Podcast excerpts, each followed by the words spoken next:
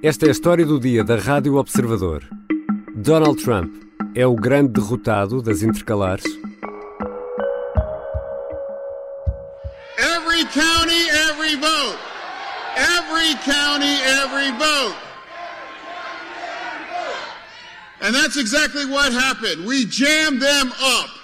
John Fetterman é candidato ao Senado pelo Partido Democrata no estado da Pensilvânia. Bateu Mehmet Oz, o candidato republicano apoiado por Trump. Oz é uma estrela em todo o mundo. Era um médico de Oprah Winfrey que apelou ao voto no adversário Fetterman. Oz é um dos candidatos de Trump derrotados nas eleições intercalares nos Estados Unidos. I had a stroke. He's never let me forget that. And I might miss some words during this debate, mush two words together, but it knocked me down, but I'm going to keep coming back up. And this campaign is all about, to me, is about fighting for everyone in Pennsylvania that ever got knocked down that needs to get back up and fighting for all forgotten communities all across Pennsylvania.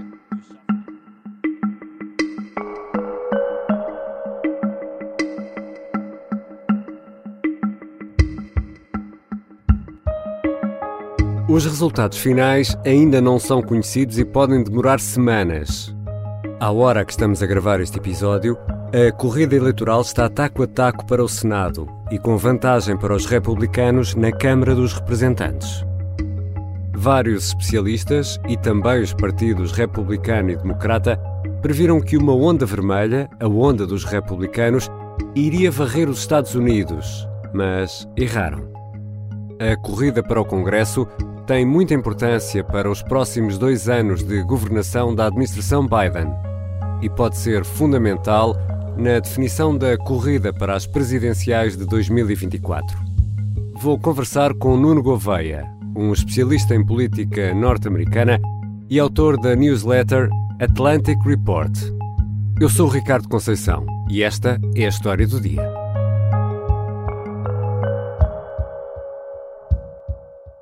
Bem-vindo, Nuno Gouveia. Obrigado, é um prazer estar aqui na Rádio Observador. A noite de terça para quarta-feira foi mal dormida, na expectativa dos resultados ou não? Sim, aliás, é um hábito de dois em dois anos, sempre que há eleições no, nos Estados Unidos, nós aqui, pelo menos aqueles que seguem mais atentamente o fenómeno eleitoral americano, temos uma noite mal dormida ou às vezes nem sequer dormida. e o que é que está em causa nestas eleições intercalares? Não estamos a, só a falar de Congresso, não é? Sim, de facto, os Estados Unidos, dois em dois anos, vão, vão a eleições. Esta semana foram eleitos todos os congressistas na Câmara dos Representantes, foi eleito também um terço no Senado e 36 governos estaduais foram a votos, e, as câmaras estaduais também, os senados estaduais, e há sempre um, um, um enorme leque de referendos locais que também são, são efetuados nesta altura. E os resultados finais só em dezembro? É preciso assim tanto tempo? Eh, porque é mais rápido e no Brasil foram, foram poucas horas. É verdade, já estamos habituados eh, desde o, a famosa eleição presidencial do ano 2000 no estado da Flórida, uhum. que o dia de, não termina tudo no dia das eleições. Uh, neste caso, nas eleições desta semana, o que se passa é que o estado da Geórgia tem, tem uma obrigação dos candidatos terem mais de 50% e o, os dois candidatos do Partido Democrata e do Partido Republicano, nenhum deles atingiu esse valor, portanto irá haver uma segunda volta no mês de dezembro. Este ano, uh, ficará em suspenso o resultado final porque pode ser uma, uma eleição decisiva para, para definir a maioria no Senado. State officials say it looks like we're headed for another runoff this year, as neither Democratic Senator Raphael Warnock and Republican challenger Herschel Walker have hit the 50% threshold to win outright. E os especialistas e também os dois grandes partidos norte-americanos, eh, democratas do presidente Biden e os republicanos do presidente Trump, previam uma verdadeira onda vermelha, a cor do Partido Republicano. Nos Estados Unidos, a, a, a direita veste vermelho. Mas afinal, eh, Nuno Gouveia, não há onda, só há espuma. De facto, nós nas últimas semanas havia uma expectativa e quase todos os analistas eram, eram coincidentes que haveria uma grande vitória eleitoral do Partido Republicano com uma grande vitória na, na, Câmara dos Representantes e também com uma conquista mais ou menos confortável de uma maioria no Senado. O que os resultados desta semana nos dizem é que isso não vai acontecer. A maioria de, na Câmara dos Representantes poderá ser muito curta e a maioria no Senado, neste momento, figura-me figura difícil. But I just want to step back again and just look at this map, right? That's not a red wave. Uh, that's nothing like a red wave. Nope. Uh, that, that could end up being enough for Republicans to get a small House majority. Portanto, penso que os, que, que os analistas e também as sondagens, mais uma vez, não nos contaram a história toda e foi mesmo preciso contar, esperar pela, pela contagem dos votos para sabermos uh, o que é que os americanos decidiram. Mas uh, as sondagens, e falando nelas, punham, por exemplo, a inflação, o crime, o aborto, no topo das preocupações dos norte-americanos. E estes tradicionalmente são uh, pontos fortes dos republicanos. Quando perguntavam às pessoas uh, qual o partido com uh, mais capacidade para lidar com estes problemas, a inflação, a criminalidade ou também a questão do, do aborto, as pessoas respondem maioritariamente os republicanos e não os democratas. O que é que falhou aqui? De facto, estas exit polls que fizeram nas eleições são muito interessantes porque revelam eh, de facto uma incapacidade do Partido Republicano em, em, em ganhar mediante o clima que estava, que, estava instalado, que está instalado nos Estados Unidos, que de facto há um grande descontentamento em relação à administração Biden. O presidente Joe Biden é, continua, permanece extremamente impopular e também por, por esses motivos esperava-se que, que, o Partido Republicano tivesse uma grande vitória. A meu ver, há vários motivos que explicam este, esta contradição entre o sentimento geral da população e depois os resultados do partido da oposição, mas de facto o Partido Republicano escolheu alguns maus candidatos. Eu vou só dar o exemplo do, do estado de New Hampshire, que era um estado em que os democratas sentiam que tinham grandes possibilidades de perder o, o seu, a sua senadora. Uhum. Os, os, os, republicanos eh, venceram facilmente o, para, para o governo estadual, portanto o governador é republicano e foi reeleito facilmente, mas os, os republicanos nas primárias nomearam um candidato um candidato apoiado por Donald Trump e, uhum. que, e que defende todo o argumentário de Donald Trump e esta semana acabou copiosamente derrotado. E isso explica algumas das derrotas que os republicanos tiveram esta semana.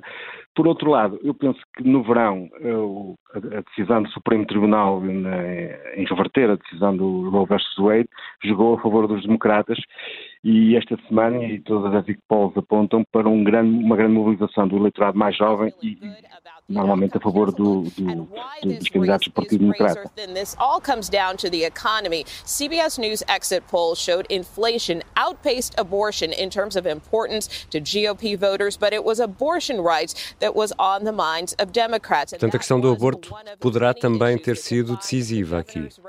Eu penso que foi bastante decisiva para equilibrar as eleições em muitos estados e, e, e a mobilização da base democrata, que também não estará muito contente com, com a administração Biden, mas é, é, estes, estes eleitores foram motivados pela questão do aborto, terão sido motivados pela questão do aborto a ir, a, a ir às urnas e isso poderá ter decisivo para atenuar as perdas do, do Partido Democrata. Já voltamos à conversa com o Nuno Gouveia.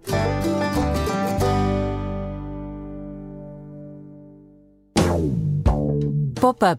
O programa de cultura pop da Rádio Observador que olha para o presente, tem dias em que aposta no futuro, mas também aprecia bastante olhar para o passado. Com Maria Ramos Silva. Aquelas séries curtinhas de 20 e tal minutos, 30. Eh, aquilo era tudo muito ao osso e tu numa noite sem querer podias ver eh, dois ou três episódios. Bruno Vieira Amaral. É para, é para dar já a minha opinião? Pedro Buxerri Mendes. É mais uma série em que eles estão no fundo de Rob, tem umas espadas, há uns venenos, há, um, há uns feiticeiros. E Tiago Pereira. Se calhar muita gente agora de repente quer mudar a estação. Não façam isso, por favor. Pop-up. Às quintas-feiras, depois do meio-dia, na Rádio Observador e sempre em podcast. Estamos de regresso à conversa com Nuno Gouveia, especialista em política norte-americana e autor da newsletter Atlantic Report. E afinal, que corridas ou que estados foram essenciais para os resultados eh, nestas eleições intercalares? Eu destacava alguns estados que terão eh, marcado a noite. Em primeiro lugar, e a favor do, do Partido Republicano, destacaria a vitória na Flórida de Ron Santos, do governador que, que, está a preparar uma candidatura presidencial para 2024 e que obteve uma vitória histórica perto dos 60%, venceu alguns condados que os, que os republicanos não ganhavam há décadas, como Miami-Dade. We fight the woke in the legislature. We fight the woke in the schools. We fight the woke in the corporations. We will never ever surrender to the woke mob. Florida is where woke goes to die. E esta vitória dele até em contraste com os resultados mais fracos em outros estados de candidatos apoiados por, por Donald Trump vai, vai, marcar, vai marcar estas eleições. Por outro lado, destacava como há pouco falei, a, a, dissonância em alguns estados que aconteceu entre candidatos claramente marcados e apoiados por Donald Trump e outros candidatos. E aí iria ao estado da Geórgia, o tal que, no, no, que vai ter uma segunda volta em dezembro para o Senado, mas onde o governador Brian Kemp, que, como nos recordamos, desafiou Donald Trump nas eleições de 2020 e foi desafiado este ano nas primárias republicanas com um candidato apoiado por, por Donald Trump. It looks like the reports of my political death have been greatly exaggerated. Brian Kemp venceu esta terça-feira facilmente as eleições da Geórgia e marcou aqui um bocado esta, esta dissidência dentro do Partido Republicano, onde um candidato não apoiado por Trump vence facilmente e o candidato apoiado por Trump vai, vai ser obrigado a disputar uma segunda volta e se, se forem repetidos os resultados que, que, tivemos, tivemos em 2020 e poderá perder essa eleição. Depois destacava algumas vitórias interessantes que os democratas tiveram, sobretudo nos, nos governos estaduais, contra candidatos apoiar, apoiados por Donald Trump e, mais uma vez, candidatos que, questionados sobre se teriam validado os resultados de 2020, recusaram-se a responder. E estas vitórias, em, quase em toda a linha do, do, Partido Democrata em governos estaduais como o Wisconsin, como, como no Michigan, como no Minnesota, como provavelmente no Arizona, estas vitórias irão marcar também o futuro e isso é uma nota muito positiva para o Partido Democrata porque, porque Joe Biden e, e, e, os membros do Partido Democrata fizeram também da questão da defesa da democracia, da defesa da, da, transparência nas eleições, uma questão nestas eleições. E nestes estados onde isso foi um assunto muito debatido entre os candidatos, os democratas serão vencedores. E Nuno Gouveia, já vamos olhar mais em pormenor para essa questão desses eh, derrotados que eram apoiados eh, por Trump e que influência pode isso ter nos próximos tempos, eh, queria aqui ainda ver outro ponto antes de irmos a esse. É relativamente normal esta mudança de mãos de, de poder em Washington, o sistema prevê eleições de dois em dois anos nos Estados Unidos, os presidentes Joe Biden, Barack Obama, Donald Trump empenharam-se muito nesta campanha eleitoral e estes resultados quase taco a taco a que estamos a assistir, isto são mais eh, sinais de que há uma efetiva eh, polarização política nos Estados Unidos, há uma divisão do país ao meio? A fair shot. That's on the ballot. Fundamental rights are on the ballot. Truth and facts and logic and reason and basic decency are on the ballot. Democracy itself is on the ballot. The stakes are high. Esta polarização já vem já não é de agora, começou eventualmente no início da, da primeira década deste século e que tem vindo a agudizar-se. Os anos de Barack Obama já foram muito difíceis. A eleição de Donald Trump em 2016, contra todas as expectativas, foi uma prova que havia de facto uma, uma, uma divisão profunda na sociedade americana e, e, desde que Donald Trump é o, o polo dinamizador do Partido Republicano e de toda a política norte-americana que essa divisão se acentuou. Não era tão normal os antigos presidentes se envolverem tão ativamente nas, na, nas eleições uh, dos Estados Unidos, mas nos últimos anos temos visto que quer Bill Clinton, quer Barack Obama, que teve que quase parecia ele próprio um candidato. Exatamente. Quase a América toda em favor dos candidatos democratas. É uma evidência também que aquele, aquele respeito institucional entre, entre ex-presidentes e entre os dois partidos já não existe. Hum. Aliás, nesta campanha, se atentarmos ao que foi dito sobre o ataque à esposa de Nancy Pelosi, onde alguns republicanos tiveram eh, colocaram em causa até que, que, que, o senhor tenha sido atacado, ou algumas declarações mais infelizes de alguns responsáveis republicanos, demonstra que a polarização existe e que não vai desaparecer tão, tão cedo. E o marido de Nancy Pelosi foi atacado uh, em casa. E, e de facto, uh, aparentemente, e olhando para, para todos estes resultados, as tropas de Trump, se lhe podemos chamar assim, foram penalizadas. Isto pode levar uh, a alguma mudança de discurso, uh, nomeadamente nos candidatos que vão ter agora uma segunda volta? Para se afastarem o, de Trump? O candidato Herschel Walker da Geórgia, ele, ele, basicamente é uma criação de Donald Trump. Ele era uma antiga estrela de, de futebol americano, portanto é uma pessoa conhecida nos Estados Unidos, mas era não, não tinha nenhuma ambição política, ou pelo menos não era muito conhecido nenhuma intervenção política, e foi Donald Trump que o, que o convenceu a candidatar-se às primárias de, na Geórgia para derrotar um candidato que ele não gostava, portanto, e portanto o, o, o inteligente, por exemplo, para Herschel Walker nesta segunda volta seria de facto afastar-se um bocado desta linguagem mais, mais divisiva de Donald Trump, mas dada a proximidade que ele tem com Donald Trump, eu não acredito que isso vá acontecer. Por outro lado, eu penso que o Partido Republicano e alguns uh, operacionais e alguns doadores do Partido Republicano eu, eu acho que eles estarão a ver quem é, como é que poderão se livrar de Donald Trump. Aliás, esta, esta conversa de, dos insiders do Partido Republicano, na, nas suas conversas e, na, e, na, e, no seu íntimo não quererem estar aliados a Donald Trump, mas depois, como existe quase um culto entre uma base muito grande do Partido Republicano em relação a, a Donald Trump, eles acabam sempre por, uh, por ir atrás de Donald Trump porque percebem que não, que não têm sobrevivência política fora da, da órbita de Donald Trump. Mas, mas, mas, o que aconteceu esta semana estará a, fazer muita gente equacionar uh, o seu futuro político ao lado de Donald Trump. And I would say, in the strongest way, it's a country-saving election, specifically including the election of all the people that I'm going to name. I'm going to be making a very big announcement on Tuesday, November 15th at Mar-a-Lago in Palm Beach, Florida. Donald Trump prometeu para dia 15 uma declaração, uh, ou seja, mantém aqui no ar a possibilidade de uma uh, candidatura. Isso depois destes uh, resultados ainda poderá acontecer? Eu penso que sim, até porque se, se, se atentarmos à personalidade de Donald Trump, normalmente estes reveses ou ele não, não, não os encara bem assim como revés. Aliás, ele ontem dava uma entrevista num canal americano onde dizia esta coisa inacreditável que era se os resultados forem bons, o crédito é todo meu. Se os resultados forem maus, eu não tenho nada a ver com isso. Esta é uma tradução minha, mas era a, a ideia da, da, da frase dele era esta. Portanto, ele anunciou que irá, ele pré-anunciou que irá anunciar a sua candidatura presidencial na próxima semana. Esta antecipação de, de, do calendário eleitoral por parte de Donald Trump, ao, ao, ao pré-anunciar que vai anunciar uma candidatura já eh, no dia 15 de novembro, não é só motivada pelo seu desejo de, de voltar a ser candidato presidencial, mas também pelo, pelo, seu receio, ou receio que os processos judiciais que está a ser alvo, nomeadamente no Estado de Nova Iorque ou, ou das entidades federais, o possam assombrar. E Donald Trump e seu círculo vê, esta, vê, vê a pré-anunciar candidatura como uma proteção ou, ou seja, ele, ele, pensa que se for, se for já um, um pré-candidato ou um candidato à nomeação, que as instâncias judiciais o vão deixar em paz. E eu penso que será por isso que ele irá provavelmente anunciar a sua candidatura no dia 15.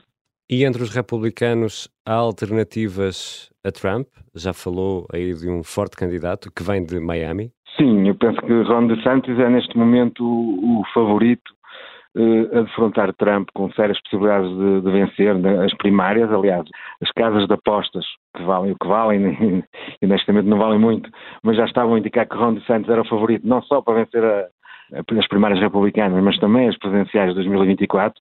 Portanto, ele seguramente, e se nada acontecer, porque em política tudo pode acontecer e nos Estados Unidos ainda mais, mas ele será um forte candidato à, à nomeação republicana. We've accomplished more than anybody thought possible four years ago, but we've got so much more to do, and I have only begun to fight. God bless you all.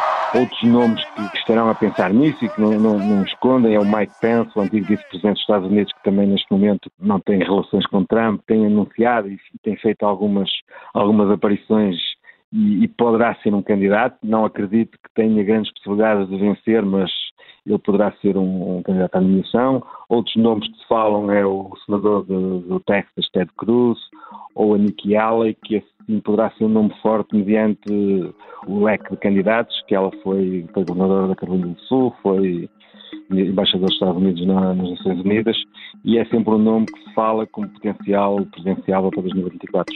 Obrigado, Nuno Gouveia. Obrigado, Ricardo.